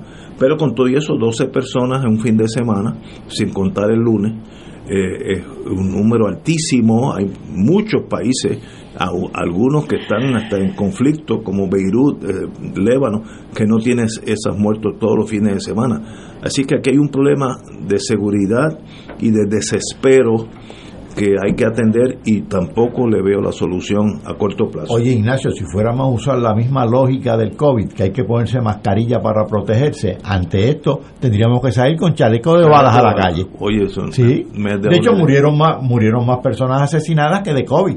Sí, sí, sí, sí.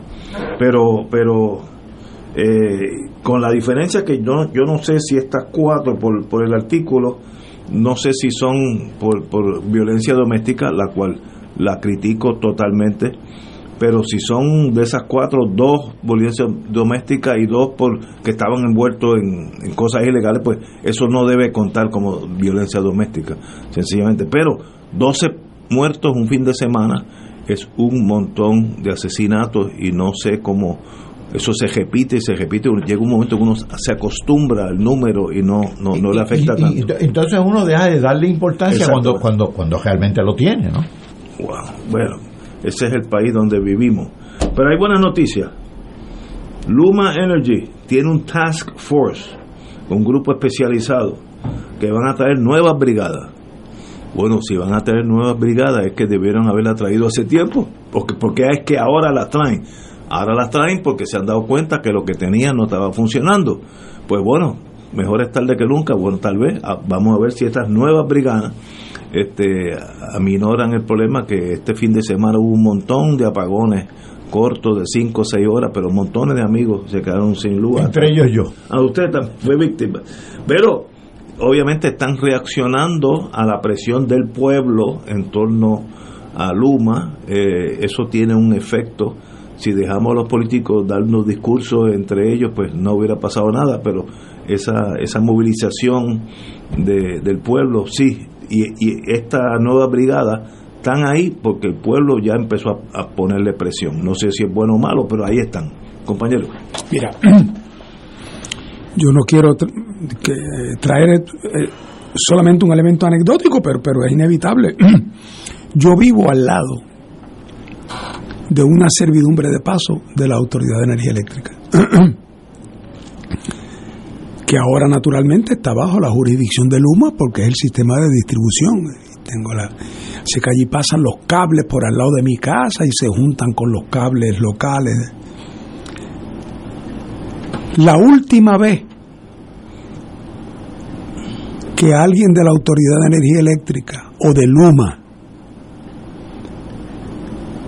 abrió esos portones y entró allí fue hace siete años. Eh, allí, pues, eso es un pedacito de, del África septentrional en el mismo medio de la urbanización. Puede haber elefantes adentro, porque la grama es suficientemente alta para que si los hay, uno no los ve. Eh, y están toda la cablería enredada con todos los árboles, bueno, o sea, y a cada rato yo oigo esas explosiones en las líneas que suenan que cuando salgo de casa y las miro, parecen líneas de, jugar cuica, como cuando cuica están así dando bandazos. O sea que un día eso va a ser una tragedia. Eh, pero claro, yo no sé si es que estoy siendo, ¿tú crees que siete años es mucho esperar porque vengan a, apodar? Bueno, Oye, apodar, no en una esquinita de mi patio, en una servidumbre de paso de ellos. Sí, sí, sí. En el mismo medio de una urbanización en San Juan. Querella no tengo ni que decir, yo y presumo que mis vecinos. Eh, entonces, y cuando le doy siempre la querella a Luma y a Energía Eléctrica, le digo, estoy frente a un, a un área de grama que pertenece al municipio pero la grama está un poco alta porque la última vez que alguien vino fue hace ocho años del municipio a cortar la grama allí. Menos mal que hay un santo varón en dos casas más al frente de casa que se ha echado encima la tarea de y él lo hace él solo pero llegará el momento en que no en que en que no puede.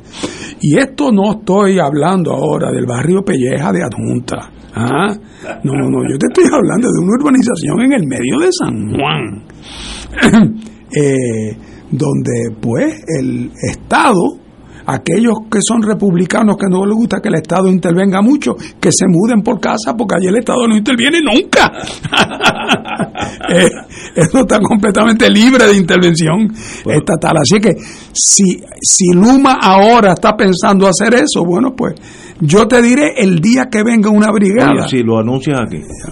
Ese día. la brigada esa le vamos a poner el nombre Fernando Martín. sí, porque merece eso. Eh, ocho años sin poder. Así es. Así que eso no es Luma, eh, eso es antes. Hombre, de antes. Eso. Bueno, no te digo que voy tan atrás como la Puerto Rico Light and Power porque no habían construido la urbanización. Señores, tenemos que irnos, así que hoy es lunes, acabamos el lunes, nos veremos mañana a las 17 horas.